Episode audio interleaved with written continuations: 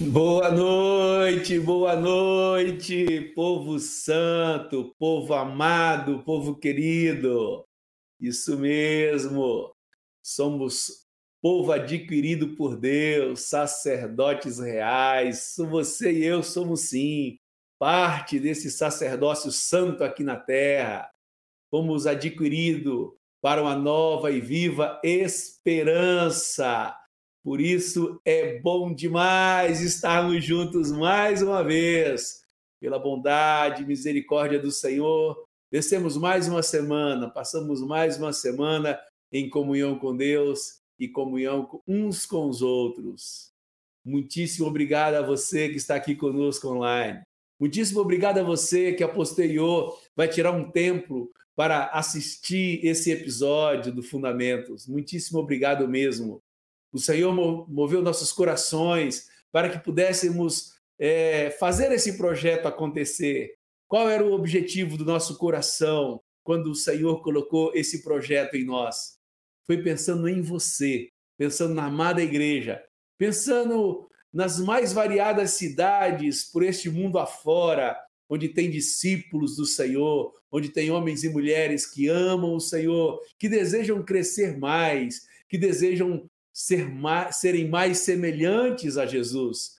Isso mesmo, foi pensando em você também, discipulador, que dá a sua justa cooperação e por vezes sem um material didático, sem um material pedagógico suficiente em mãos, e o Senhor nos mobilizou para que, ao fazermos esse projeto, pudéssemos unir mais nossos corações pudesse fazer com que nossos corações se juntassem através de um só pensamento, um só sentir, uma só voz. E assim esse projeto visa isso, unir mais nossas vidas, fazer com que a bendita obra da cruz, que um dos motivos dessa obra foi acabar com a divisão interna, fizesse com que nós, nosso coração se juntasse, se unisse.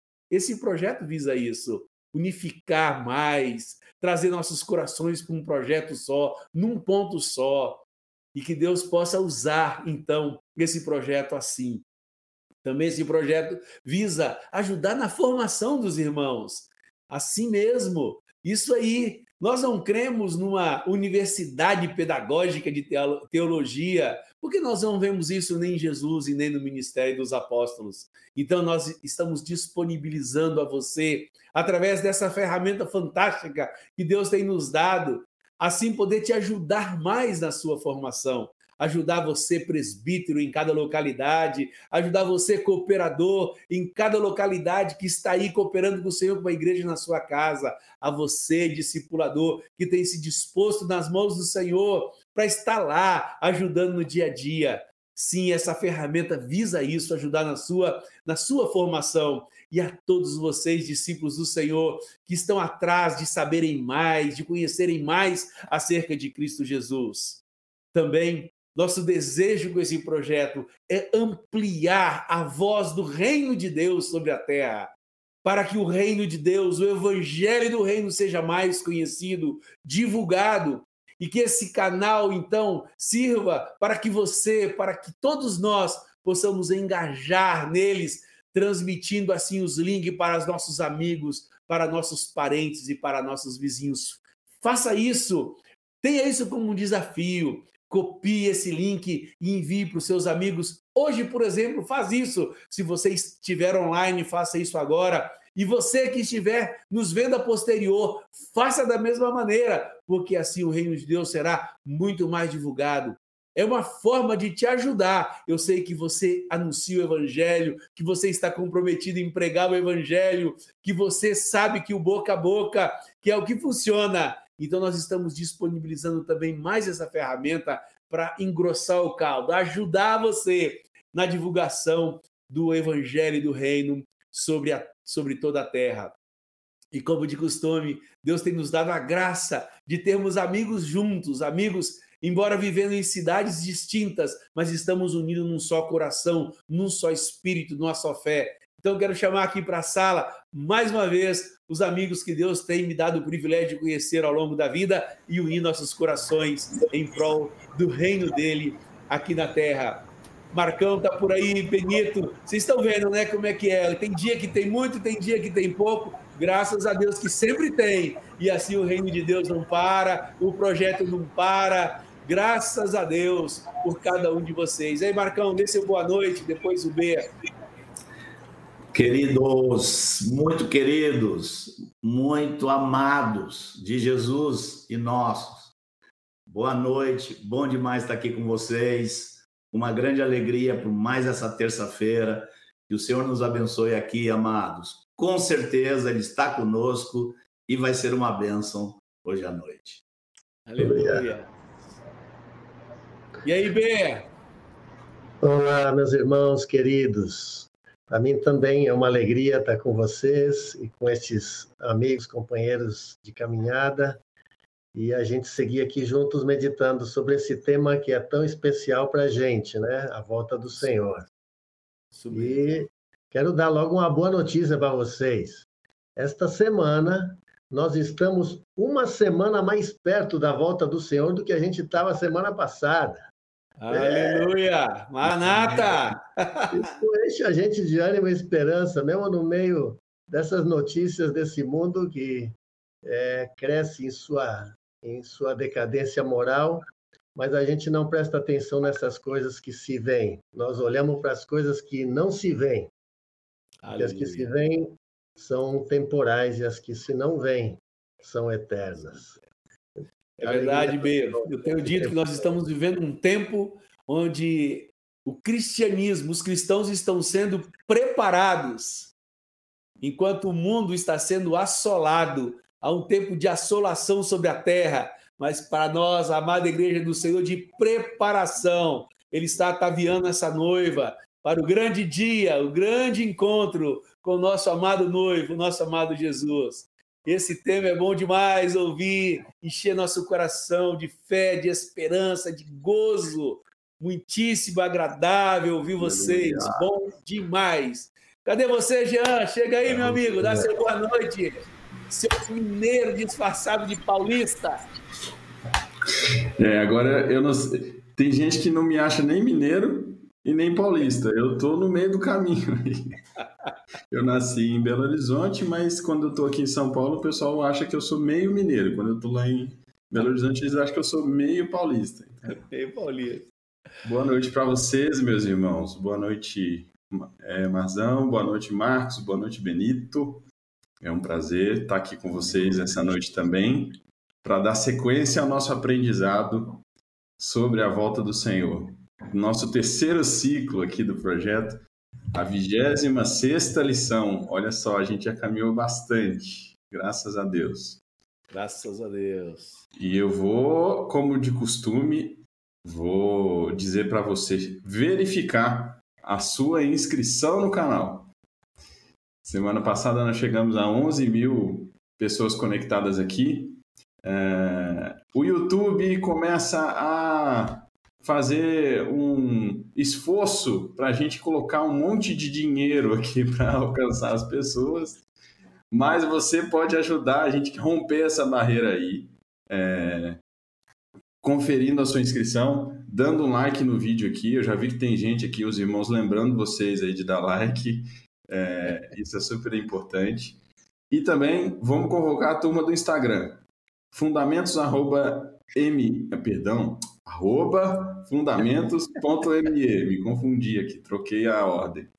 Uh, confere se você está inscrito, se você está seguindo uh, a nossa conta lá do, do Instagram e além disso faz um stories, publica ali, marca a turma que você quer trazer para cá se forem irmãos, se não forem irmãos, gente que se acha que precisa ouvir sobre o assunto aqui. Então, é, vamos fazer essa força-tarefa para trazer a turma do Instagram para cá, além de enviar o link para os irmãos nos grupos, no WhatsApp. Eu já enviei, eu já recebi três vezes aqui o link dos grupos que eu tô e que eu não enviei. Então, funciona. Manda o link aí, vamos trazer os irmãos para cá.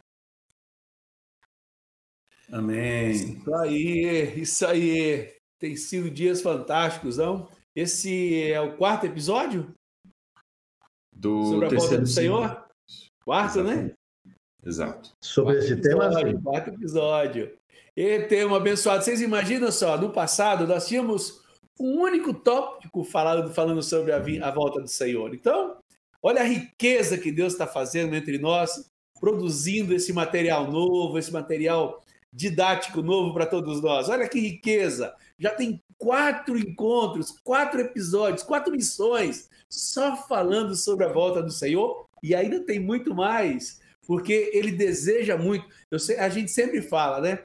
Quando a Bíblia é, cita um assunto uma única vez, ele é muito importante, senão não tinha sido citado. Agora imagina quando a palavra do Senhor cita um assunto inúmeras vezes, como é o caso da volta do Senhor. É porque ele é muitíssimo importante. Tem que ser revisto assim nos pormenores. Por isso, a noiva do Senhor está sendo chamada nesse tempo, ela está sendo convocada nesse tempo a prestar atenção em cada episódio, em cada lição, para poder se familiarizar com o assunto e não apenas se familiarizar, mas buscar ao Senhor a fim de que ele volte logo, se preparando para que você esteja com as suas lâmpadas cheias, para que todos nós estejamos com as nossas lâmpadas cheias, esperando o amado noivo que em breve está nos levando de novo para nossa casa verdadeira, nossa pátria.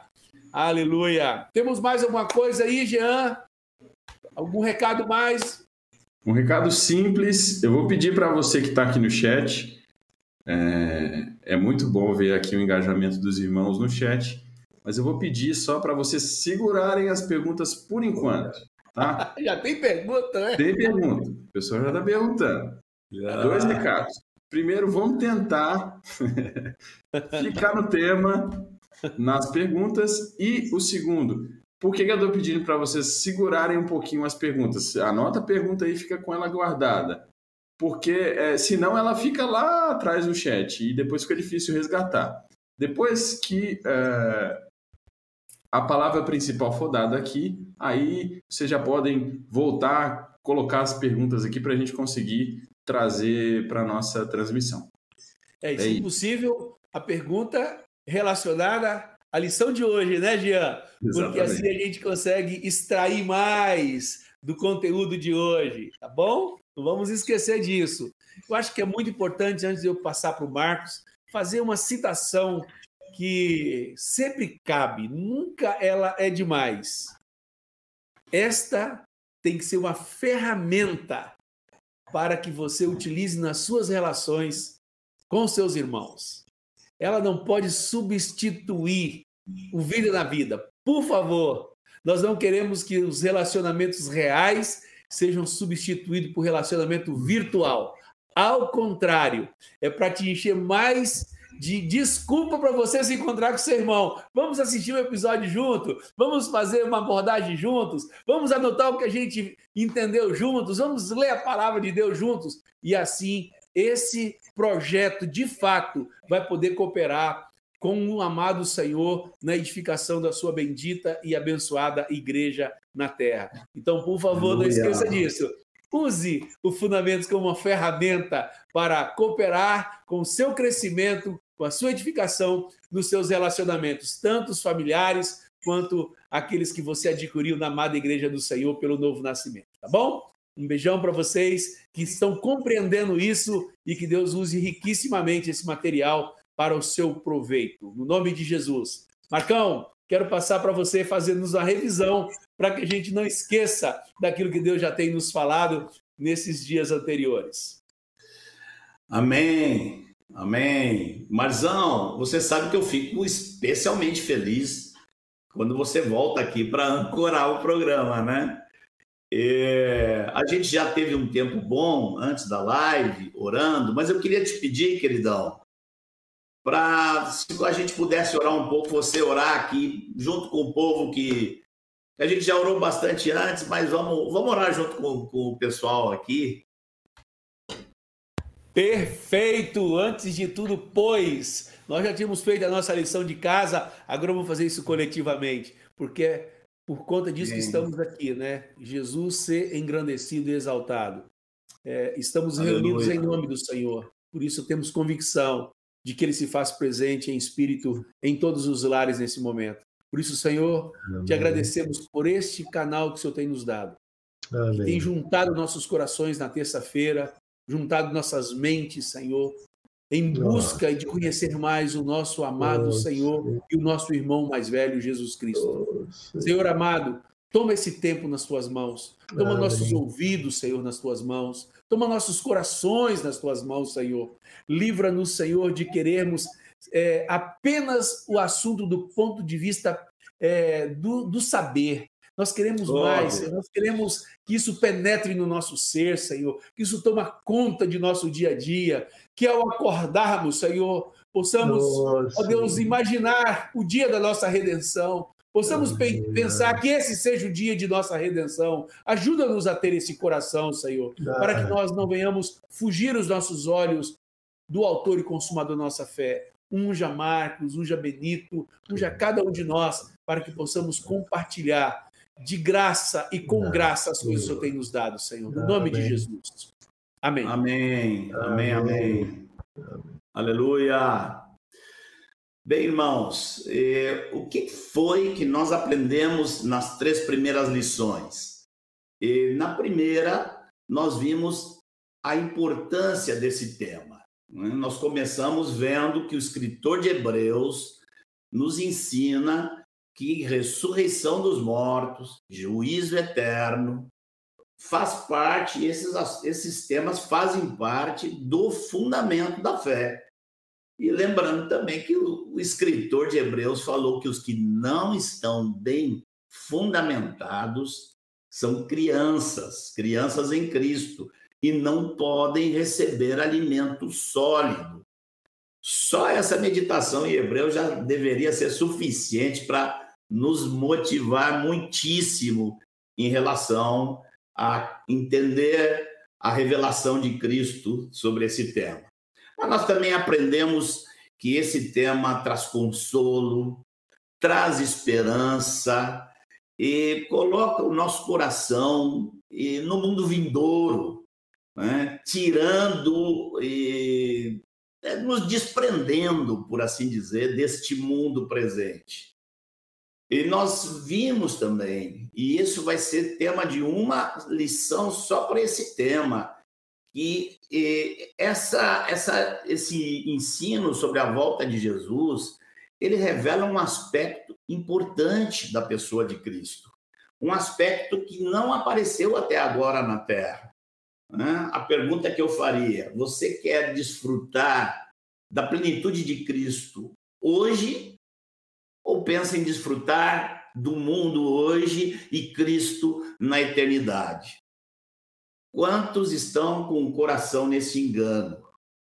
Nós vimos também que esse, esse ensino ele traz senso de urgência para servirmos ao Senhor. Ele completa o evangelho, porque o evangelho é o anúncio da primeira e da segunda vinda do Senhor. Né? E vimos que o tema também nos traz temor, seriedade e, acima de tudo, prepara-nos para o fim. Os ensinamentos proféticos sobre o fim não são para suprir eh, carências de curiosidade, mas para nos preparar para o fim. Ainda na primeira lição, nós vimos que a maneira mais segura para não nos confundirmos é começarmos pelos ensinamentos de Jesus. Né? Esta prática vai nos livrar de correntes teológicas que estão infundadas, que nunca foram ensinadas nem por Jesus e nem pelos apóstolos. Na, na lição seguinte, na segunda lição, nós vimos que esse ensinamento de Jesus está basicamente no Sermão do Monte das Oliveiras. Está em outras partes dos evangelhos, mas o centro da pregação dele sobre o assunto foi o Sermão do Monte das Oliveiras, que nós vemos em Mateus 24, em Marcos 13 e Lucas 21. Ali nós vimos que é uma sequência cronológica colocada por Jesus. Os dois primeiros aspectos da sequência eles eh, pode ser um pouco mais difícil de colocar no tempo, assim, quando começa, quando termina, já estamos, não estamos. Mas os quatro últimos, eh, eh, as quatro últimas etapas da sequência colocadas por Jesus não deixam dúvida nenhuma do processo, do processo final. Tá? Tem a tribulação, no versículo 15 ao 28, o, o cataclisma solar, no versículo 29. Jesus aparece no céu, no versículo 30. Importante entender isso, não é a descida ainda de Jesus com os pés dele sobre a terra. No versículo 30, nós vemos Jesus aparecendo no céu. E depois, por fim, a reunião dos escolhidos, depois que Jesus aparece no céu. Qual é a importância disso tudo? É a gente entender que a teologia do arrebatamento secreto não coopera com a preparação para os tempos que estão vindo. Né? A teologia de que Jesus está vindo a qualquer hora arrebata a gente e tira daqui. Ela não coopera com a preparação da igreja para esse tempo. E na última lição, nós vimos o efeito montanha, primeiro, né? Mostramos ali algumas profecias, onde a gente vê que há um salto dentro das profecias, né? E, e muitas vezes o profeta fala com tudo ao mesmo tempo, mas e parece que tudo vai acontecer ao mesmo tempo, mas não. Depois, outros textos mostram que tem uma separação. E por fim, nós entramos na profecia das 70 semanas. Né? Benito nos apresentou com muito detalhe, com gráficos. Nós entramos ali porque Jesus manda a gente estudar Daniel, está lá em, em, em, Daniel 9, 24 a 27. Nós vemos aquilo que Jesus mandou examinar. Né?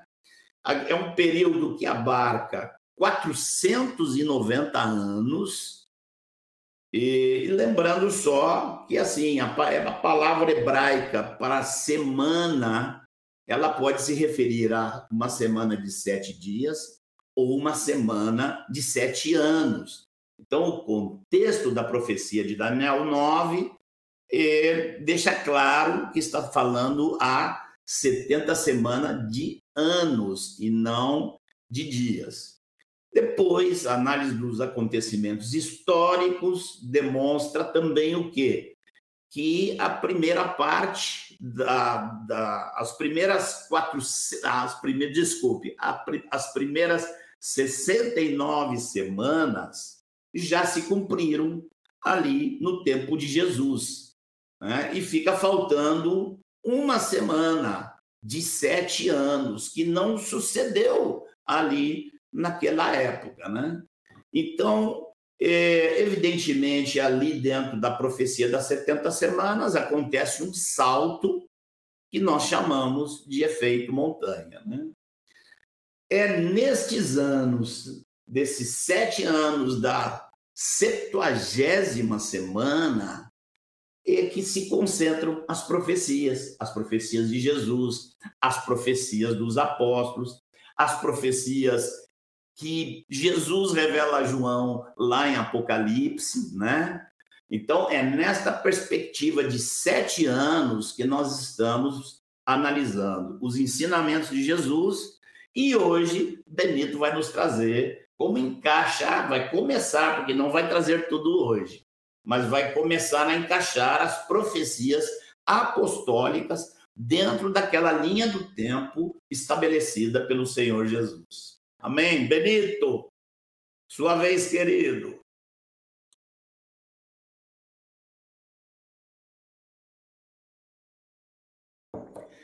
Tá sem som, B. Amém. Alegria mesmo, irmãos. Esse tema sempre enche nosso coração, né? É, então, como a gente prometeu, hoje nós vamos entrar dentro daquela sequência, o ensino de Jesus, Daniel, nós vamos entrar no ensino dos apóstolos, o que eles ensinaram sobre esse tema. É um tema muito presente no ensino deles. As cartas apostólicas frequentemente abordam este assunto. É, às vezes, trazendo consolo é, e ânimo, outras vezes trazendo advertências, às vezes nos trazendo é, boas notícias, notícia da ressurreição dos mortos, do nosso encontro com Jesus. e outras vezes falando é, do temível juízo de Deus, do qual nenhum homem se livrará. Mas, é, de uma forma ou de outra, a gente vê que este tema era fundamental para os apóstolos. Eles sabiam que todos os discípulos precisavam entender e ter isto no coração ardendo. É, como a gente disse também, irmãos, o ensino deles também é muito simples e direto, como foi o ensino de Jesus. Eles também não usam de figuras, falam diretamente sobre o tema, então não é difícil de entender. A gente vai continuar é, buscando ser simples. Vamos analisar é, os textos principais aqui com vocês, buscar compreender e buscar encaixá-los sempre naquela espinha dorsal do ensino de Jesus, aqueles seis momentos, tá bem? É, ainda queria reforçar algo antes de entrar no, no, no ensino deles, do que Edmar também e Marcos mencionaram, irmãos.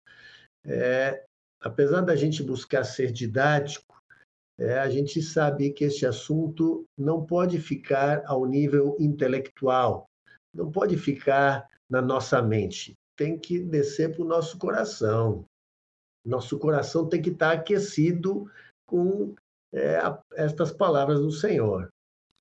Como hoje estava me lembrando daqueles dois discípulos no caminho de Emaús, que Jesus começou a andar com eles e começou a falar para eles o que estava predito e o que estava dito nas, nas escrituras a respeito dele.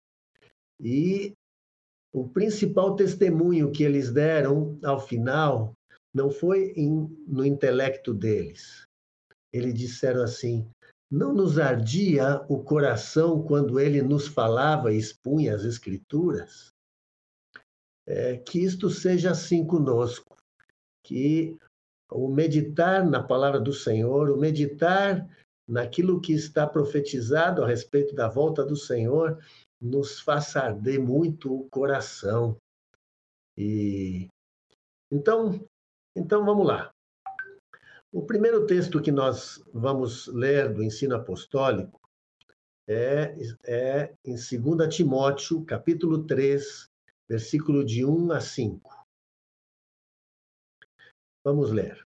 Sabe, porém, isto: nos últimos dias sobrevirão tempos difíceis, pois os homens serão egoístas, avarentos, jactanciosos, arrogantes, blasfemadores, desobedientes aos pais, ingratos, irreverentes, desafeiçoados, implacáveis, caluniadores, sem domínio de si, cruéis, inimigos do bem, traidores, atrevidos, enfatuados, mais amigos dos prazeres do que amigos de Deus, tendo forma de piedade, negando-lhe, entretanto, poder. Foge também destes. Que lista, hein, irmãos? Não é à toa que Paulo diz que serão tempos difíceis. Ele, o apóstolo aqui nos descreve um quadro de degradação moral que ocorrerá nos últimos dias. A gente deve saber, irmãos, que essa degradação é algo crescente. Algumas pessoas defendem é, equivocadamente a ideia de que este mundo vai melhorar. Na volta do Senhor, quando ele vier, ele vai colocar as coisas no lugar, vai terminar com toda injustiça. Mas antes disso, a coisa ainda vai piorar.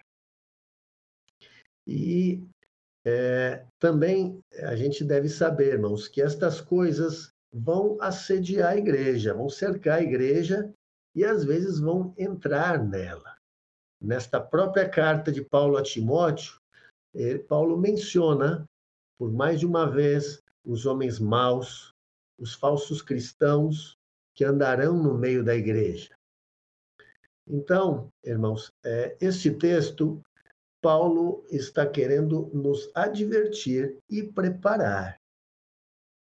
É, são aí uma lista grande, são 19 características dos homens nos últimos dias, e, e características essas, irmãos, que a gente, obviamente, já as identifica no mundo de hoje, já num estado bastante avançado. Eu não vou aqui mencionar todas, vou citar apenas algumas, é, algumas destas mais marcantes para sinalizar isto que a gente vê. Então, primeira característica diz que os homens serão egoístas. Esta é uma marca fortíssima dos homens nos dias de hoje. O egoísta é aquele que pensa primeiro em si mesmo e busca os seus interesses. É, isto é amplamente é, dito explicitamente pelas pessoas sem vergonha de dizer isso, que eles buscam os próprios interesses. Por ser voltado para si, o egoísta também geralmente vai se tornando cada vez mais um solitário por opção. E a Escritura diz que o solitário busca o seu próprio interesse. Por quê? Porque a gente está junto do nosso próximo dá trabalho, me tira do meu egoísmo. E, e é o que a gente vê hoje, cada um querendo ficar, a expressão ficar na sua. Cada um fica na sua casa, com os seus aparelhinhos, cada vez mais longe uns dos outros, cuidando dos seus interesses. Quero dizer, irmãos, que essa tendência atual, que todos vemos que está andando, é uma ameaça à comunhão da igreja e ao serviço dos santos. Não podemos permitir que esta tendência é, entre e se aproxime à igreja. Precisamos lutar contra ela. Depois, o texto segue falando que os homens se tornaram avarentos. É, literalmente, avareza é amor ao dinheiro, a busca e apego é, à riqueza e aos bens, é, precisamos tomar cuidado também. Cada vez mais há um apelo para que a carreira profissional e a prosperidade ocupe cada vez mais espaço na nossa vida. Também diz que os homens se tornarão jactanciosos. Jactância é o contador de vantagem, é aquele homem pretensioso é ostentador das suas qualidades, fala bem de si mesmo. Isto é o que mais vemos também nas redes sociais e por aí.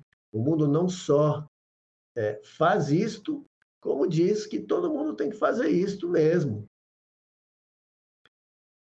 Outra característica: os homens se tornarão arrogantes. O arrogante é aquele que se acha melhor do que os outros. O arrogante se coloca acima e despreza os demais. E no popular hoje, são aqueles que se acham, né? Que oposto é ao conselho de Paulo a nós, que nos diz que consideremos cada um os outros superiores a nós mesmos. Também diz que os homens se tornarão desobedientes aos pais. Não precisamos quase comentar que ostensivo está isso. Pais sem autoridade e filhos em todas as idades que não obedecem e nem respeitam aos seus pais. Que os homens se tornariam desafeiçoados, sem afeição natural, não ama ninguém, não se importa com ninguém, não sociáveis. Este é já o quadro que vemos hoje. Mais amigos dos prazeres do que amigos de Deus. A busca desenfreada de prazer em todas as suas formas. Hoje é um alvo, um propósito obstinado desta sociedade, de quase todos os homens. Enfim, irmãos, este quadro que Paulo descreve aqui, não há dúvida que já o vemos ocorrendo já em grande medida nos dias de hoje. Né? Então, vamos buscar encaixar é, este aspecto do ensino de Paulo apostólico aqui com o ensino de Jesus. Como se encaixa aqui? Jean, aquele. Isso. É, a gente vê aqui no quadro os seis momentos do ensino de Jesus, ainda não é o fim, princípio das dores, grande tribulação e os demais.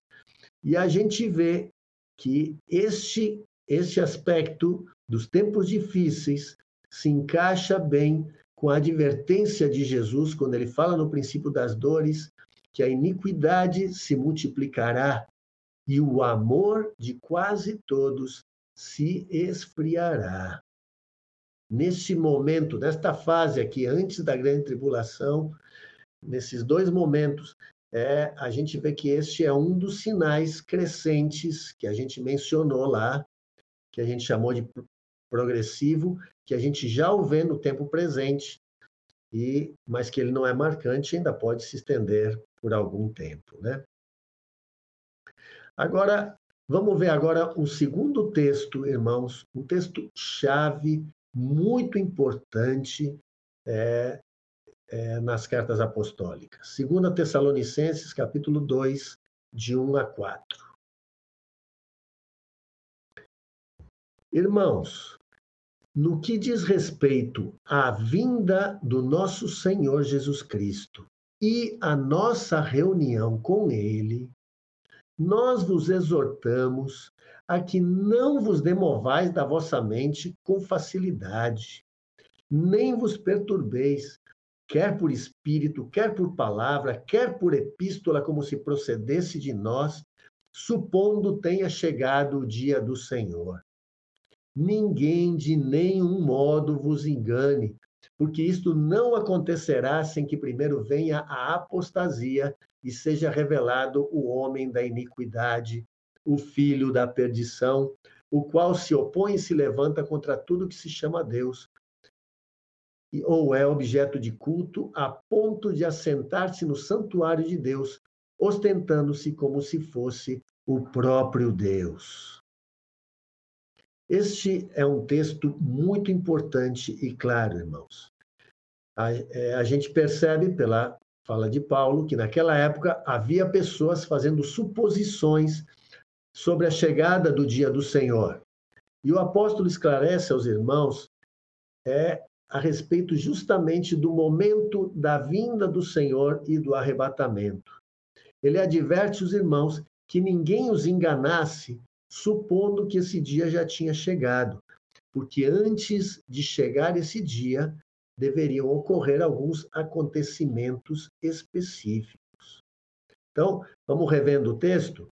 No começo do texto, Paulo anuncia qual é o assunto que ele vai falar no texto. Diz assim: No que diz respeito à vinda de nosso Senhor Jesus Cristo e à nossa reunião com Ele.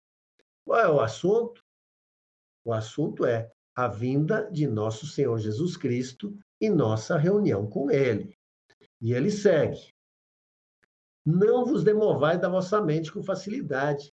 Não se, não se perturbem de forma nenhuma, nem por palavra, nem por epístola, supondo ter chegado o dia do Senhor.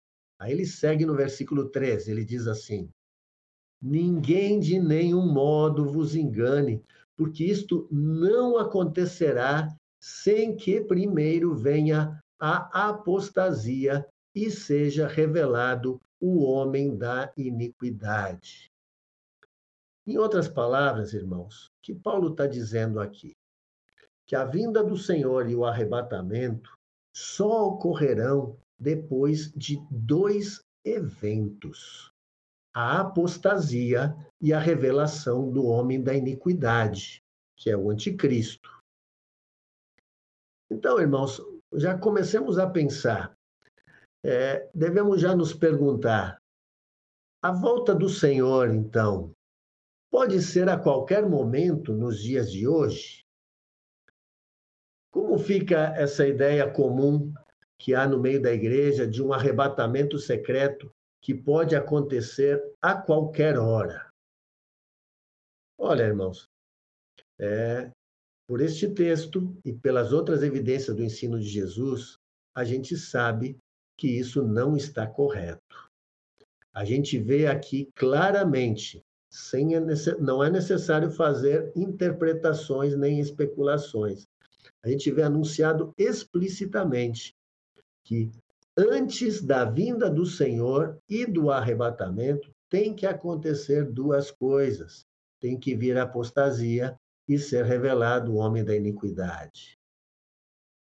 Então, percebamos que até mesmo a expressão que é comum na igreja, dizendo assim: olha, Jesus pode voltar hoje mesmo, ela não é correta.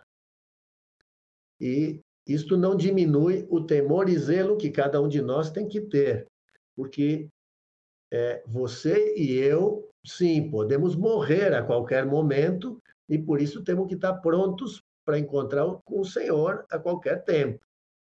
Mas a vinda mesmo do Senhor e nossa união com Ele só ocorrerão após a apostasia e a manifestação do homem da iniquidade. É, vamos ver então como é que isto aqui se encaixa e é coerente com o ensino de Jesus. Olha, aí embaixo novamente os seis momentos do, do ensino de Jesus e este momento da revelação do homem da iniquidade é, e que Paulo também menciona que ele se assentará no santuário como se fosse o próprio Deus, coincide com este momento do abominável da desolação que Jesus falou. Este é o abominável da desolação que Jesus e Daniel falaram. Então, vejam, é, é, Jesus declara que o abominável da desolação e a grande tribulação vem antes da vinda do Senhor e do arrebatamento. Então, a igreja estará aqui sim quando o anticristo se manifestar. E Paulo afirma a mesma coisa. Primeiro o anticristo se manifesta, a igreja estará aqui e só depois ocorrerá a vinda do Senhor e nossa união com ele. Então, este é mais um texto importante que traz uma evidência contrária à ideia de um arrebatamento antes da tribulação.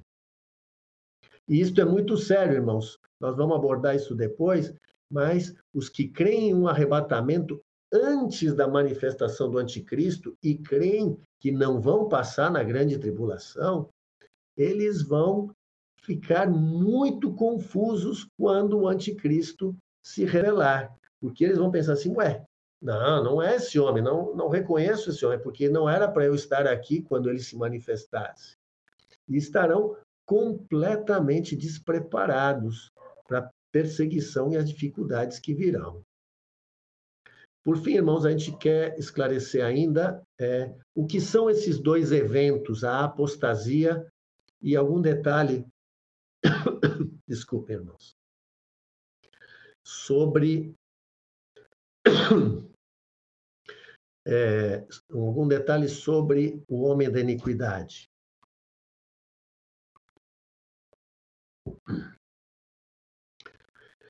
A apostasia, irmãos, apostasia em si é um abandono da fé.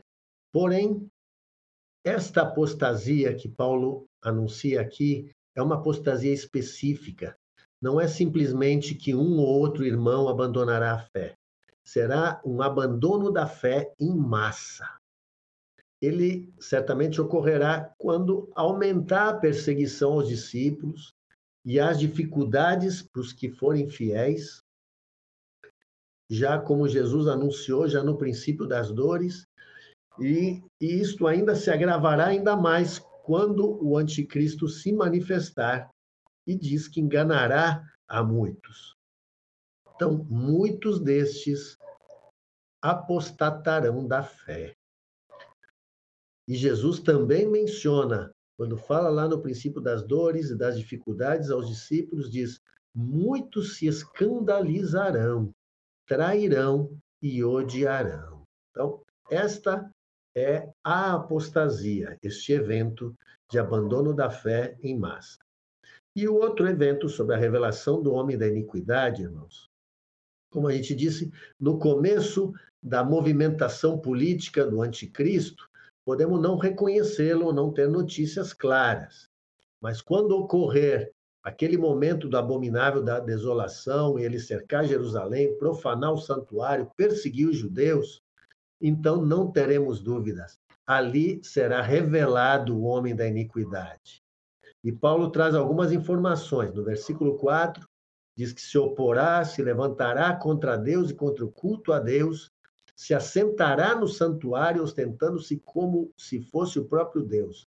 Então, ele vai profanar o templo em Jerusalém, como a gente viu lá em Daniel. No versículo 9 também ele diz que o aparecimento do Inico é segundo a eficácia de Satanás, com todo o poder, sinais e prodígios da mentira. Então, o Inico estará sob domínio do diabo. Ele terá poder e fará sinais e prodígios.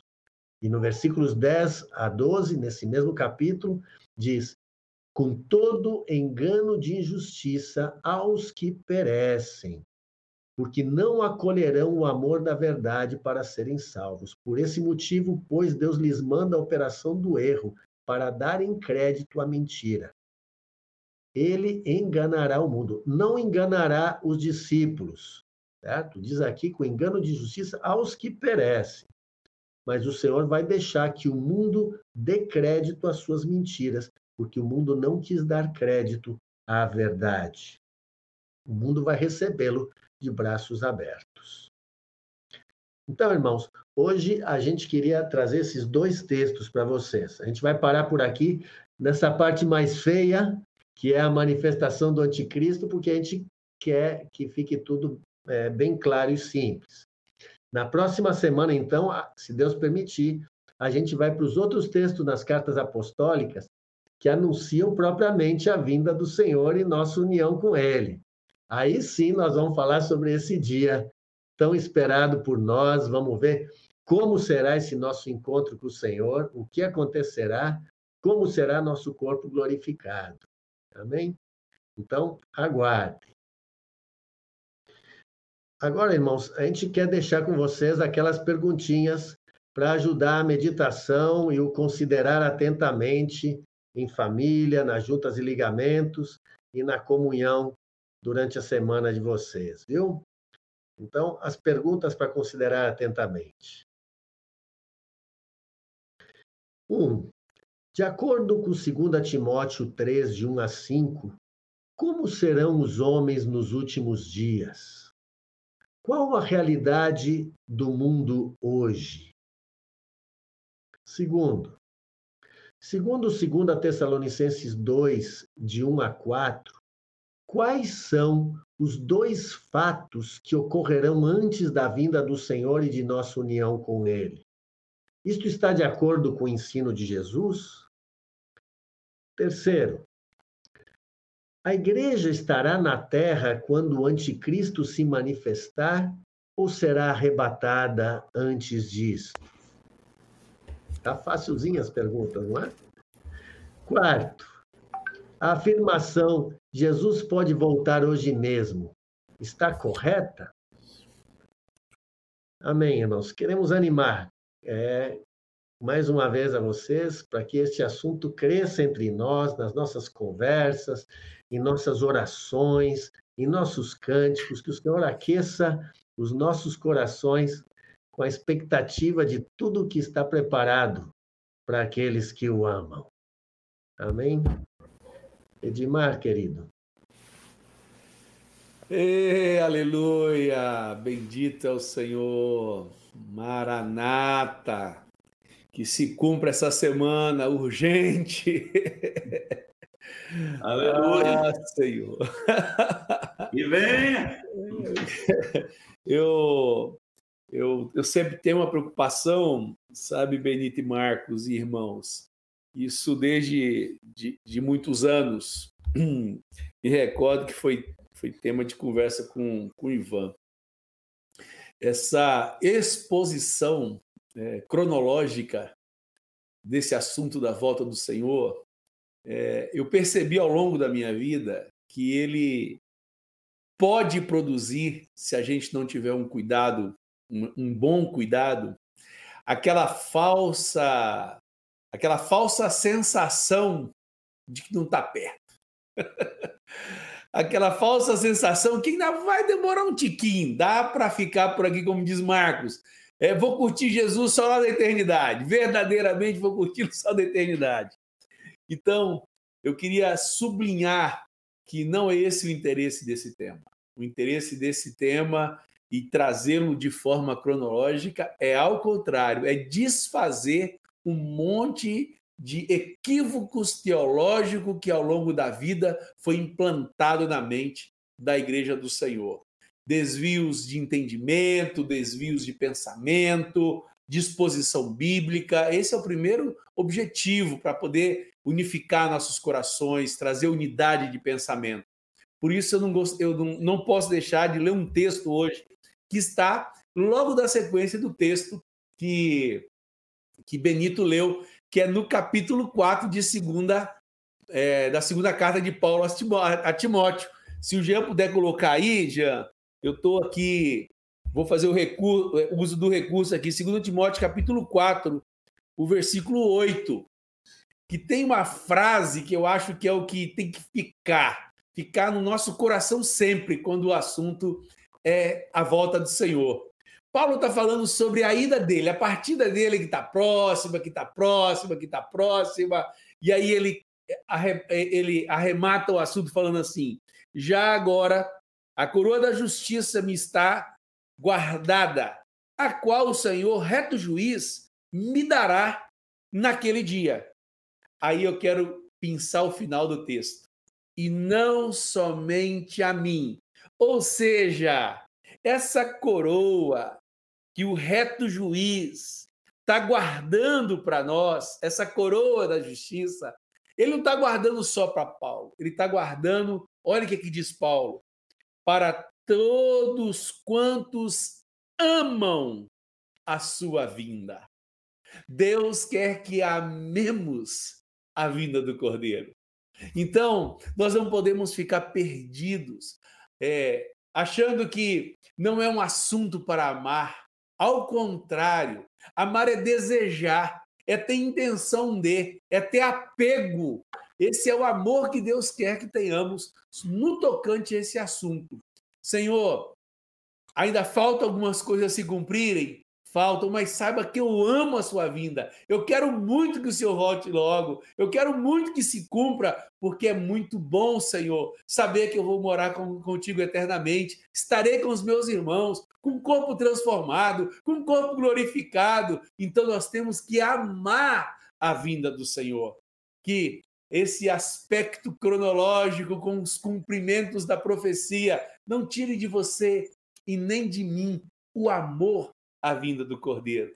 Amemos a vinda do nosso noivo. Desejemos ardentemente a vinda do nosso noivo, porque é com esse interesse, com essa intenção que todo esse conteúdo tem sido disponibilizado por esses amados irmãos Benito, Marcos e Gilberto Bajo. Então, querido, por favor, não esqueça que o chamado do Espírito é esse: amem a vinda do Cordeiro. Não esqueçamos disso, tá bom, queridos? E aí, Marcão, o que, você gostaria de acrescentar?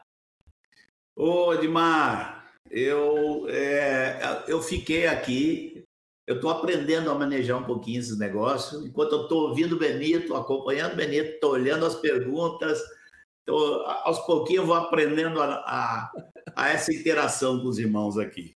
Então, eu estou aqui com uma série de perguntas que foram feitas. Algumas é podem parecer que saem um pouco do tema, mas eu não queria que ninguém ficasse sem resposta. E a mesma pergunta que às, às vezes parece especulação, mesmo essas perguntas às vezes têm sua importância. Tá? Então, eu vou aqui responder umas seis ou sete perguntas que foram feitas aqui. A primeira está lá no minuto, logo no comecinho, às 8h34, acho que é John Medeiros Filho, perguntou se Paulo, que tinha conhecimento sobre Levítico 23, e que isso então teria sido é, as, sobre as festas do Senhor, né? Isso teria sido então a base dos ensinamentos de Paulo. Essa é a pergunta do John. John, nós gostaríamos de insistir aqui que a base para Paulo, para Pedro, para João, para nós é o ensinamento de Jesus em no Monte das Oliveiras. Eu acho que Paulo tinha sim entendimento sobre as festas em Levíticos 23. Hoje esse tema está sendo muito explorado em livros, internet, e algumas coisas que são ditas sobre as festas parecem até ter bastante coerência. Tá? E, embora uns pegam as festas para apoiar uma escola teológica, outros pegam as festas e adaptam a outra escola teológica, e nós estamos aqui fugindo de adaptação. É assim, todo mundo tem que se adaptar ao que disse Jesus e não a nenhuma escola teológica das que são conhecidas. Aos minutos 8 e 55, Jamison, é, um sobrenome aqui, europeu, não entendi direito, ele fez a pergunta: o que seria especificamente alimento líquido e alimento sólido? Jamison, querido, eu queria te dizer assim: é, eu não, não, não é que eu queira me negar a responder a sua pergunta, mas é que eu tenho aprendido cada vez mais pela experiência que quando você manda o irmão ir ler o texto e tentar achar a resposta no texto, fantasticamente o irmão vai lá e acha a resposta ele mesmo. Então, Jamerson, aqui, ó, para você que fez essa pergunta, leia Hebreus, do capítulo 5, versículo 11 de Hebreus, até o capítulo 6, versículo 3, você mesmo vai encontrar a resposta lá. Tá bom, querido? A, a Denise Rosa fez uma pergunta que pode parecer que sai completamente, mas eu sei que essa pergunta aparece sempre com o tema da volta do Senhor. Às nove horas e dois minutos, a Denise perguntou sobre ser cremado ou não ser cremado. É, gente, essa pergunta surge porque o pessoal quer saber assim: Deus precisa do nosso corpo para depois nos ressuscitar? Então, se cremar, como é que vai ressuscitar? É bom lembrar que muitos corpos desaparecem mesmo sem cremação. Né? No, ano, no ano retrasado, quando faleceu nosso meu papai, lá em Porto Alegre, surgiu essa dúvida. Tá? E nós tiramos a dúvida com um pensamento que não é dogmático, mas tiramos essa dúvida. Nosso papai lá não foi cremado, e eu me lembro que conversando com minhas irmãs, o que todos concordaram foi quando disse assim: ó, a palavra promete que o corpo de Jesus não veria corrupção. Isso nos parece, então, que a morte e a corrupção do corpo fazem parte da do juízo que Deus estabeleceu, né? Que só vai ser retirado na ressurreição dos nossos corpos. Então, se Jesus foi poupado disso, o corpo de Jesus foi poupado disso, isso foi algo muito especial, feito por Deus Pai, que o ressuscitou antes que o corpo dele perecesse. Em base disso, a gente decidiu não cremar nosso papai e, e, o, e o corpo dele certamente eh, se foi. Né? E nos explica um pouco, Jailson Ferreira, às 9h15, nos explica um pouco sobre apostasia. É a única coisa que quero salientar, além do que já tem sido dito, Jailson, é que é, é, a Bíblia fala do apóstata, Paulo fala de alguns que apostataram, apostatar quer dizer virar, virar as costas, de forma consciente, você está no caminho de Deus e de forma consciente você diz para Deus: não quero mais você, vira as costas e toma outro caminho. E a apostasia, a expressão nos mostra que não vai ser como Benito explicou aqui. Não é meia dúzia de apóstatas, tanto é que usa a expressão a apostasia, dando a entender uma grande apostasia, eu penso que de principalmente dos cristãos nominais, cristãos que só estão pensando no que Jesus pode fazer por eles para dar uma vida melhor, e não pensam em amar o Senhor na hora que a coisa complicar, né? E o Benito nos mostrou aqui como a apostasia está ligada à manifestação do homem da iniquidade. Por fim, já a penúltima pergunta que eu tenho aqui, a Michele eh, fala-se quando Jesus voltar, eh, quando alguém fala que Jesus voltar para essa pessoa, não seria em caso de morrer, se uma pessoa morre e Jesus não voltou para ela, eu diria assim, a vida dela está definida no momento que ela morre. Tá? E ou ela vai para o Hades, ou ela vai ao encontro de Jesus. No entanto, é importante entender. A Bíblia, o Edmar falou aqui sobre é, é, a questão de você amar a vinda do Senhor. Tá? E a vinda do Senhor está relacionado com tudo que a Bíblia fala que vai acontecer. Então, para nós, o mais importante que vai acontecer, e por isso amamos a vinda do Senhor, é que o Senhor vai finalmente ser visto por todos e vai acabar toda mentira que existe nessa terra a respeito dele. E ele vai aparecer, seu nome vai ser glorificado e todas as mentiras, todas as blasfêmias vão ter que, que parar. Então, é isso não acontece quando nós morremos. E para nós também, a vida do Senhor tem uma diferença, porque se nós morremos, nós encontramos o Senhor, mas ainda sem corpos, ainda ali, pela metade. Nós fomos criados para ter corpos, para viver com corpos materiais como o de Jesus que ressuscitou e comeu. Então, a vinda do Senhor vai ser o momento da ressurreição e da glorificação do corpo daqueles que estão vivos. Né? Por fim, é, é, acho que aqui, deixa eu ver aqui. bom, a, a, a, a, pergunta do, do Gabriel talvez seja um pouquinho mais ampla para responder, eu queria é, dizer assim, para mim, o que mais me falou no que o Benito expôs aqui é essa questão de, de a gente não estar com o coração vinculado ao mundo. Tá? Então, ele já colocou as perguntas. Eu gostaria de acrescentar algumas perguntinhas aqui para você hoje, além daquelas que estão ali na lição.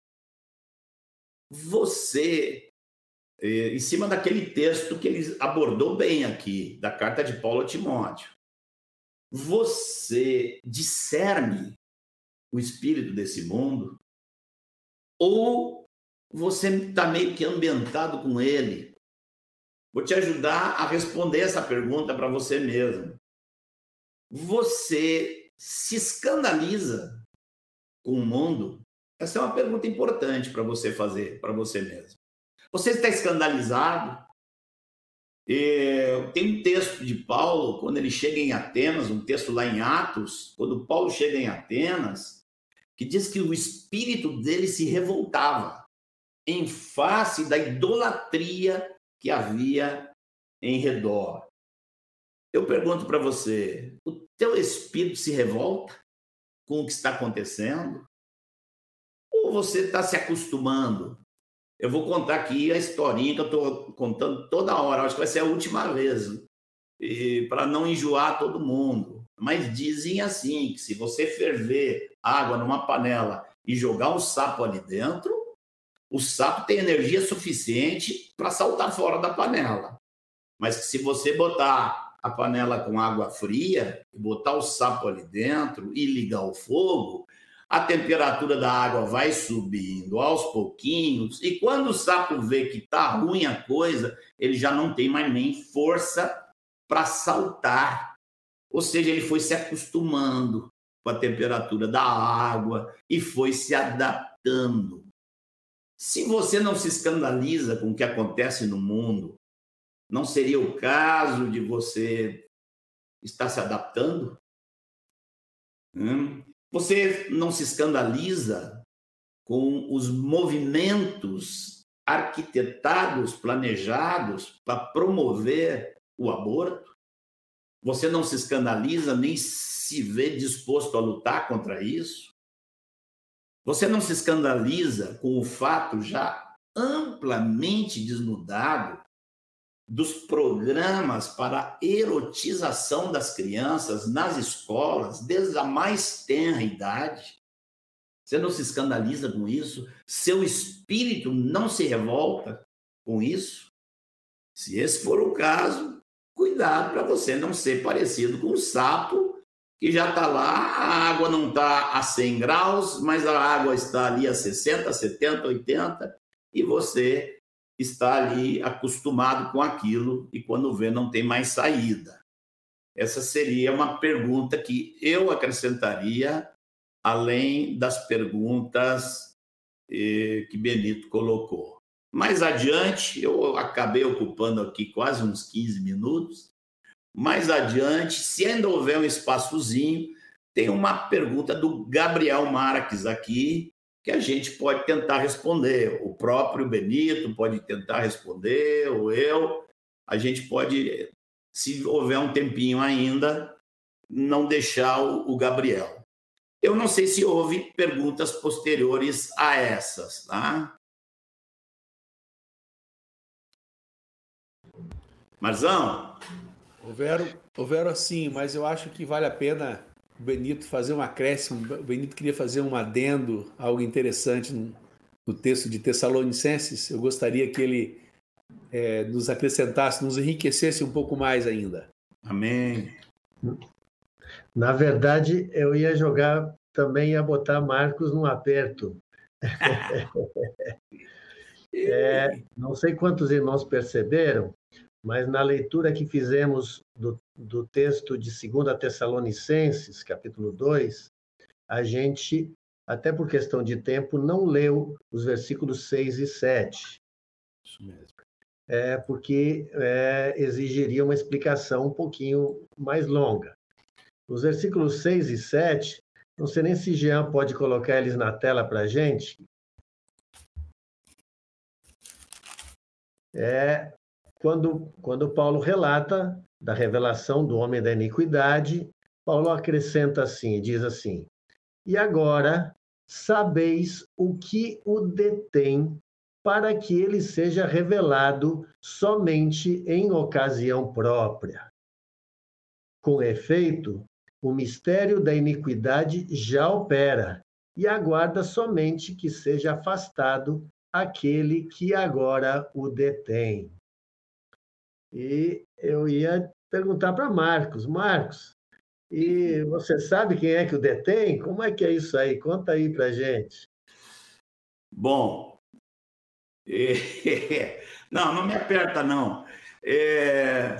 Mas é o seguinte, você sabe que a gente começou nossa história de fé crendo naquilo que hoje é chamado de dispensacionalismo, né? E o dispensacionalismo foi o criador dessa ideia do arrebatamento secreto, né?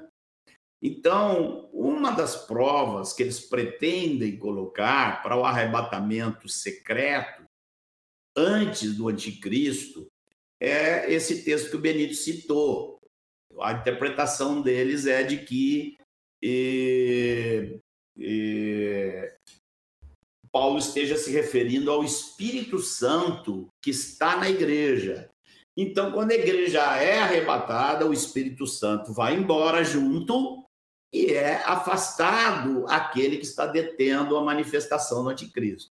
Então, eu, um dia discutindo com o Ivan, eu joguei essa para cima dele, né? Eu disse, e aí, Ivan? Aqui, ó, aqui só pode. Aqui é o, é o, é o Espírito Santo que está na igreja, vai ser afastado, a igreja, é porque a igreja não vai mais estar aqui, né? O pessoal que defende essa ideia escreve, inclusive, que depois eles mesmos defendem que durante a grande tribulação vai haver conversões. Então, como é que o Espírito Santo sai e ainda tem conversões depois, né? Mas eu não enxergava isso. E eu me lembro que eu disse, mas Ivan, se não é o Espírito Santo, é o quê aqui? Aquele que o detém, é o quê? E João Ivan disse assim, é, Ivan falou, é, eu não sei. Aqui não diz. Diz que é afastado daquele que o detém, não diz quem é. Por que, que se a Bíblia não diz quem é, eu tenho que saber quem é? Eu me lembro que eu cocei a cabeça e disse: nossa, é realmente uma maneira diferente de ler a Bíblia. É uma maneira de não ficar colocando coisa nossa, da nossa cabeça, dentro do texto. Né? Mas foi essa experiência foi muito, muito interessante. Muito jóia, Marcão. Acho que isto, inclusive, irmãos, é, nos ensina isto, a como ler corretamente a palavra do Senhor. Porque o texto antes fala claramente que a igreja só vai ser arrebatada depois da manifestação do anticristo. Paulo fala explicitamente ali.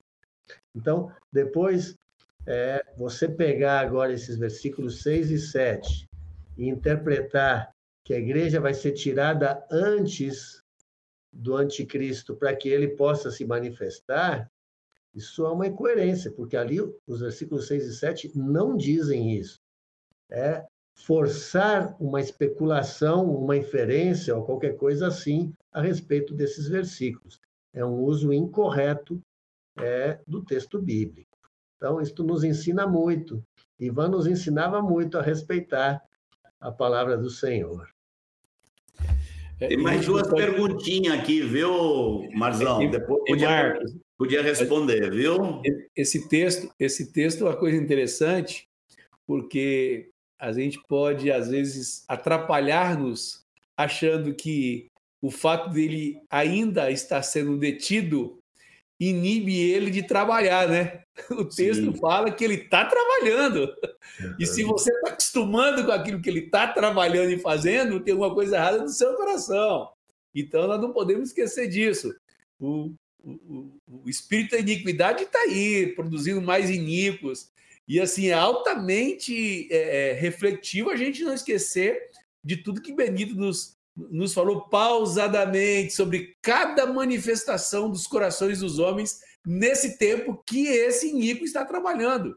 Aquilo ali é a manifestação pública do ministério da iniquidade, do serviço da iniquidade nos corações dos homens. Então não é um negócio de somenos. Ou seja, ele ser detido ou não não faz diferença se você está moldado a ele. Mudemos a forma de nossas mentes, para que mudemos a nossa forma de pensar. A Bíblia tem que ser útil para a gente nesse sentido, né? Então, é muito importante isso. Às vezes o cara está mais preocupado em quem vai detê-lo do que não se amoldar a ele. Ele está trabalhando. é, é, é aquela coisa, né? De ficar mais com especulação cronológica, querendo achar coisa do que ir para a parte prática, que tem a ver com o mundo, com a igreja, com preparo, com santificação, santificação. que é o que está por trás de todas as profecias. Sem a qual ninguém verá a Deus, né? Então, o sujeito esquece daquilo que é o, o primordial, né? Marzão. Fala, Desculpa, amigo. irmãos, tem uma perguntinha muito simples. Desde a semana passada, quando se falou lá de Daniel e o abominável da desolação, e que esse homem faria cessar o sacrifício diário, e hoje voltamos a falar que esse homem se assentará no templo. Teve irmãos perguntando que templo é esse, certo? É uma Sim. pergunta muito simples, é, irmãos. Esse templo, na verdade, é o templo judaico, não é? Obviamente, não é um templo onde se reúne a igreja, vocês sabem o que cremos a esse respeito, esse templo é o templo judaico em Jerusalém, onde era feito o sacrifício diário. Esse templo, vocês sabem, que foi destruído mais uma vez. É, e, irmãos, é, a gente, por causa dos textos que lemos, como é, o iníquo vai se assentar no templo, vai fazer cessar o sacrifício, cremos e há uma evidência que esse templo terá que ser reconstruído lá em Jerusalém e o sacrifício voltar a ser feito diariamente nesse templo judaico lá em Jerusalém. Então, irmãos, é um templo judaico em Jerusalém. É, e sobre esse ponto aí, Benito, é, é, essa interpretação de que o santuário é a igreja, tá? Aqui no texto de 2 Tessalonicenses, é, é, bom que os irmãos saibam, porque essa, essa interpretação ela não vem dos dispensacionalistas que surgiram no século XVIII, é, XIX. Ela é uma interpretação que, que, que é mais surgiu com Agostinho, né? E é mais da Igreja Católica, da Igreja Luterana e da Igreja Presbiteriana, de todos os luteranos e calvinistas, né? que dão uma espiritualização para tudo, tudo é, é espiritualizado. Lembrando aqui que Paulo, em 2 Tessalonicenses, está falando de um homem que vai se manifestar. Então, o, o Edmar estava lembrando que o espírito do anticristo já atua, e obviamente ele já atuava na época de Paulo. Mas Paulo estava falando do futuro, que antes da vinda do Senhor vai se manifestar o homem da iniquidade. Então não tem nada a ver com o espírito do anticristo que já atuava. E ele diz que vai se levantar o homem da iniquidade e que ele vai se assentar-se no santuário de Deus. Quer dizer, um homem se sentando num santuário, o texto todo é, tem que ser interpretado literalmente, não pode espiritualizar uma coisa que não se aplicaria ao tempo de Paulo. Aqui... E também, e também a luz de, de, Daniel, né? onde fala claramente é, isso é, a que templo se refere. Né? Isso, Daniel também, juntando os dois. Aqui a lei de Andrade. É, bom, antes de, de responder as perguntas aqui, é, é, Jean, o, a Maria Lídia deu um, aí no minuto 9 e 16, ela fez uma observação aí sobre o que o está escrito lá no, nos gráficos, num dos gráficos. O Miguel Sena, acho que é filho de Maria Lídia. Miguel Sena, de 9 anos, está pedindo aqui a presença a presença de Mário, a presença de Manuel, a presença de, de Vanjo, de João, porque diz assim: estou com saudade dos outros tios. A Joelma Reis pergunta assim: uh, não, a, a, a, a, mais importante é a pergunta da Lei de Andrade, a gente já está com um tempo agora mais curto. É, como é que a gente vai se alimentar lá no céu? Porque a gente tem falado de que o corpo ressurreto, a pessoa come. É, veja, Leide, é assim, é, é bastante simples. Quem, fala, quem é, morre em Cristo hoje vai estar com Cristo e não está ressurreto, não tem corpo vai como a gente está dizendo, vai estar tá, tá, tão pela metade, então muito melhor do que aqui. Paulo disse, é infinitamente melhor, tá? Mas ainda não tem o corpo ressurreto. Lembrando que quando Jesus vem, ele traz todos esses com ele e os mortos em Cristo ressuscitam e, e nós, os que estivermos vivos, seremos arrebatados, ou seja, transformados. E aí, aí numa lição próxima você vai aprender direitinho sobre o milênio. Nós vamos estar aqui na Terra. E com certeza, como Jesus comia uns peixinhos depois da ressurreição, a gente com certeza vai comer um peixinho, né? E então a perspectiva do corpo ressurreto é, é um corpo que vai andar aqui nessa terra. E por fim, a Raíssa Magalhães pergunta sobre eh, que Jesus está conosco até a consumação do século, e ela pergunta se é a consumação da nossa vida, e eu diria que aqui Jesus não está falando isso, ele está falando para a igreja. Eu estarei convosco, ou seja, esse tempo todo que ele fisicamente está distante, ele está conosco aqui por meio do Espírito Santo. Tem várias, tem várias outras perguntas aí que eu acho que daria para vocês dois irem pensando. E a Kênia pergunta, o Arthur, Claudeci, que tal vocês irem pensando aí? Pega um aí, Benito. Encoraja aí. Eu estou procurando aqui as demais. Eu sou, eu sou meio devagar para ler as, as perguntas. Entra lá no grupo, Marcos, que você vai estar lá pinçado para ti. Uh, eu peguei, eu respondi aquelas que eu consegui pegar. Depois alguém deve ter perguntado enquanto, enquanto eu tô... Help, Jean! Cheguei! Help, help! Cheguei para desembaraçar as perguntas aí. Pronto. Vai lá, vai, vai lá, Jean. Vamos lá. O, vou ler uma pergunta aqui da Kênia Campos, então. Hum. A Kênia escreveu assim: Quanto à preparação para esses dias, podemos afirmar que o relacionamento com o Senhor hoje é a maior preparação que podemos cultivar? Quem responde? Vai, Quer responder? Vai, Quer responder, vai, Marcão. Hã? Não, vai você. Vou eu. E o relacionamento com o Senhor que precisa da oração, que precisa da palavra e que precisa da igreja. A comunhão com Cristo tem esses três ingredientes: a palavra, a oração e a comunhão dos santos. E quando jejuar. Jejuar é dar aquela força para esse negócio tudo, né? Bota, bota Potencializa. Aí. Tem que potencializar.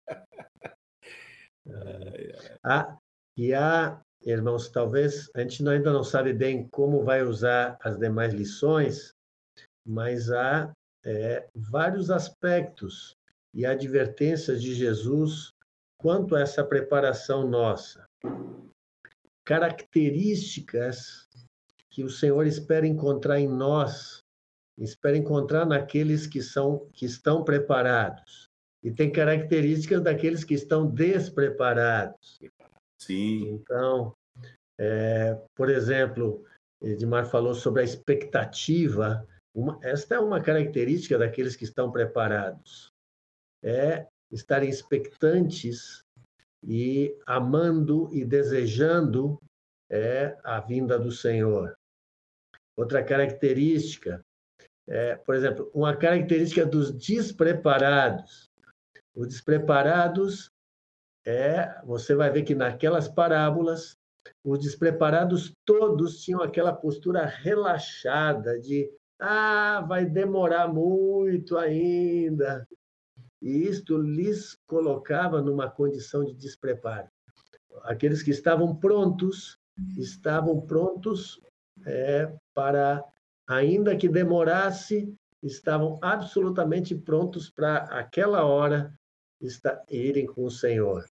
Então, há várias características dos preparados e dos despreparados que a gente, se Deus permitir, é, pensa em aprofundar com vocês em outra oportunidade. Então fica o gancho aí para quem e para os demais. Querem mais conteúdo? Continuemos juntos nas terças-feiras aqui, live Fundamentos, para que esse projeto alcance aí também as suas, as, os seus questionamentos, te dando resposta mais consistente. Fica aí o gancho. O Benito já te amarrou nos próximos aí, não esquece disso. É isso aí. Vou passar por mais uma pergunta aqui, pelo menos. A gente está com o horário já. Hoje respondendo pergunta, hein? é, eu vou, vou lembrar vocês, tem algumas perguntas aqui, irmãos, que, de novo, uh, tem um pouco a ver com o tema, mas tangencia o assunto. Fiquem tranquilos, vamos passar mais de dois meses aqui falando só sobre esse assunto. Então, tem um monte de resposta que, que a gente não consegue dar com substância aqui, né? Com, com, com mais detalhe, com mais calma, que vai ser abordada daqui a pouco. Então, é, isso é importante dizer, eu acredito. Vou ler aqui uma mensagem, é, uma pergunta do Arthur, que eu não vou conseguir falar seu sobrenome, Arthur. Me desculpe. Tem, acho que tem mais. Tem, deve ter uma, uma, uma letra A aqui e uma letra O só. O resto é tudo.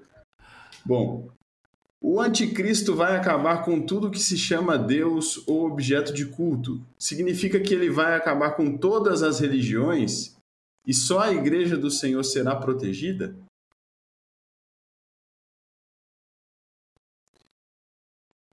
Benito, é contigo.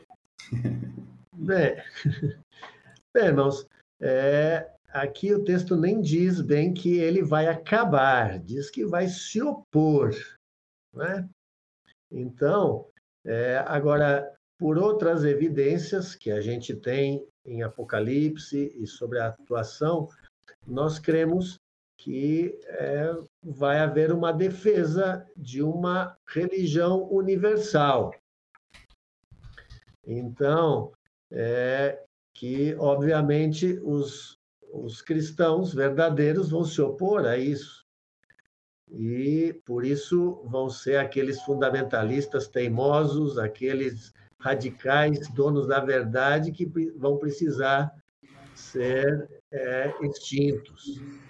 Mas é, quando a gente lê que esse homem vai se opor a Deus e a toda forma de culto, entendemos que seja a adoração do único Deus e a adoração do Deus verdadeiro, esse homem vai se levantar e se opor. Não sei se responde. Bom.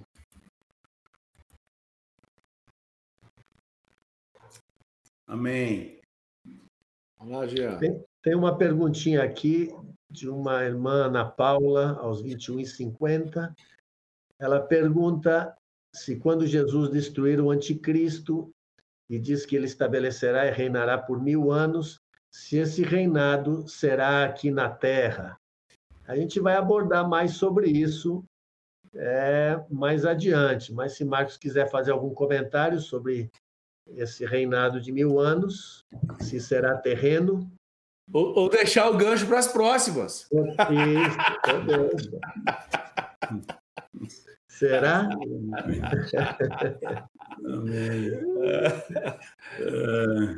Maravilha. Bom, deixa eu aproveitar aqui para lembrar você de conferir se você se inscreveu. Você está aqui até hoje, depois de 26 episódios, e não se inscreveu ainda, é só clicar no botãozinho aí. É... E também conferir se você deu joinha no vídeo. De novo, a gente precisa frisar isso aqui. Esse é um trabalho em conjunto que ajuda o conteúdo chegar em outras pessoas. Isso é muito importante, muito importante mesmo. E é uma ação simples, tá? É, algumas pessoas perguntaram aqui, poxa, como é que eu compro uma camiseta dessa do Fundamentos? Onde é que eu consigo? Eu entrei lá na lojinha e não tem camiseta e tal. Ah, eu vou avisar para vocês assim, alguns outros, alguns produtos novos ainda não estão disponíveis lá na loja do Fundamentos. E como é que você acessa a loja do Fundamentos? Você vai lá no site fundamentos.me. Tudo que a gente, todos os, ali tem uma caneca, tem a, o caderninho, enfim, tudo que a gente disponibiliza lá para ser é, vendido, todo o recurso dessas vendas vem para conseguir é, subsidiar o projeto. Então, assim, é uma maneira de você ter alguma coisa aí que te conecte com o projeto, um caderninho também para as anotações, uma caneca para tomar uma aguinha, enquanto vê é, o, o, a nossa conversa aqui, esse tempo é, precioso. E é, alguns outros produtos, tem muita gente que está falando, poxa, eu quero uma arvorezinha dessa também. Então, assim, vou pedir. Aí, o Edmar já está mostrando para vocês uma caneca e eu tomando uma aguinha. Uh, alguns produtos, especificamente as camisetas e uh, é, as arvorezinhas ainda não estão disponíveis, tá? Então, assim, você consegue comprar ali uma, a caneca e o caderno, tá? Então, a gente vai é, conseguir disponibilizar, sim, a ideia é ter esses produtos mas é, principalmente a camiseta, que é um produto que tem numeração, tem estampa e tudo mais. Então, assim, aguardem um pouquinho é, que a gente vai disponibilizar. A gente avisa aqui quando esses itens estiverem disponíveis. Aproveitando para puxar o gancho de como você colabora com fundamentos. Além de colaborar espalhando conteúdo, tem um, uma playlist, tem uma lista de vídeos curtos. O tema principal é separado aí para você ouvir com se estiver com um pouco mais de pressa. É, esses vídeos podem ser distribuídos. O, todo o conteúdo do Fundamentos é para ser veiculado, para ser espalhado, é, e ele é distribuído gratuitamente. Tá? Então, assim, nada do que vai ser produzido aqui é, tem um fim lucrativo. Tem o um fim de lucrar na vida eterna. Isso aí tem, né? Então, uh, e você também pode ajudar colaborando financeiramente, tá? Para que uh, o projeto, o projeto tem um monte de gente. Eu, inclusive, vou dizer para vocês que hoje estava testando a primeira versão do aplicativo. A primeira versão do aplicativo. É, eu já testei, ela está em fase de teste, a gente está testando para ver se é, corrige alguns, alguns bugs, como o pessoal do desenvolvimento diz. Então, assim, ela está bem avançada, bem adiantada. Daqui a pouco ela vem para vocês, a gente avisa aqui. E isso tudo tem um custo, tem uma equipe de desenvolvimento trabalhando nisso, desenvolvedores e, e outras áreas do projeto aí, tá? Então, assim, você pode colaborar financeiramente também com o projeto. Toda a renda, toda a arrecadação aí vai servir exclusivamente para custo, para custear. Tem uma plataforma aqui que a gente é, transmite as, as, as lives, enfim. Então você pode ajudar lá no site fundamentos.me. Tem um, tem um link que é apoie. Então lá tem cinco maneiras que você pode contribuir com o projeto financeiramente.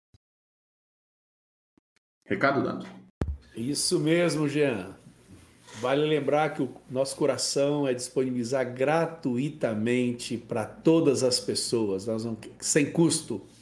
Então, a maneira daqueles que têm poder abençoar aqueles que têm menos ou, ou quase nada. Então, nos ajude a tornar esse projeto perene, dando a sua contribuição, sua oferta, e assim todos poderão usufruir de forma gratuita e serem abençoados por esse projeto que Deus colocou nos nossos corações, tá bom? Obrigado, Jean. Valeu aí, amigão. Eu estava pensando aqui, Marquinho, você sugeriu que eu orasse. Eu queria sugerir que você orasse, então agora, é, agradecendo ao nosso Senhor por esse tempo tão precioso que já tivemos. Amém. E aquele gostinho de quero mais, né? Amém. Uma noticiazinha que eu queria aproveitar aqui para largar, antes da oração, é dizer para os irmãos todos que nós, eh, segunda-feira que vem, nós estamos procurando reunir toda a pastorada do Brasil e de outros países numa, numa reunião de Zoom, onde nós queremos ver se a gente consegue concatenar um plano de jejum e oração conjunto com todo mundo e dividindo tempos, horários, coisas desse tipo, vocês estejam orando por essa reunião que nos parece bastante importante, viu, gente? Pai Santo, querido Deus, Deus da esperança, Deus da glória, Deus da justiça, da riqueza, da verdade, Deus de poder, Deus que vai fazer aquilo que uma vez se determinou a fazer. Com grande gozo no nosso coração, nós te damos graças, graças por Jesus, Graças pelo Espírito Santo derramado. Aleluia. Graças, Graças pelo corpo, pela família, pela igreja querida, pelo amor entre os irmãos. Nós te damos graças Aleluia. no nome de Jesus. E graças, Senhor, por essa noite, esse compartilhar, esse resumo tão simples e objetivo que Benito passou aqui. Que benção. Graças, Senhor, graças. Graças, graças pela vida de cada um dos irmãos que esteve presente, cada um daqueles que vai estar assistindo depois, em outro Nossa. horário. Que estejas abençoando a vida de cada um e confirmando a tua palavra na vida de cada um de nós. Nós te pedimos no nome de Jesus. Amém, Senhor. Amém. Amém. Queremos de todo o coração te agradecer por estar conosco até agora, por prestigiar esse projeto, tornando ele seu. Engajamento total de vocês nos deixa bastante animados e é uma resposta confirmando aquilo que Deus colocou no nosso coração. Queria te lembrar que terça-feira que vem, se Deus quiser, estaremos juntos aqui, reunidos em nome de Jesus para darmos continuidade e prosseguimento a esse tema tão importante. Não esquece de compartilhar esse link com seus amigos, com seus parentes, com aqueles que estão próximos, mas também aqueles que estão distantes. Às vezes está distante fisicamente, mas você pode, com um clique, compartilhar esse link para que outros também sejam abençoados. Que Deus abençoe você ricamente. Foi um prazeraço estarmos aqui juntos com você. Que Deus continue contigo, te abençoe nessa semana, sua casa, sua família, estabelecendo a saúde daqueles que estão com falta dela, guardando a sua amada igreja de toda sorte de mal e moléstia entre nós. No nome de Jesus, Amém. Deus abençoe você. Amamos Amém. você. Fique com Deus. Abraço, irmãos. Abraço. Tchau, queridos.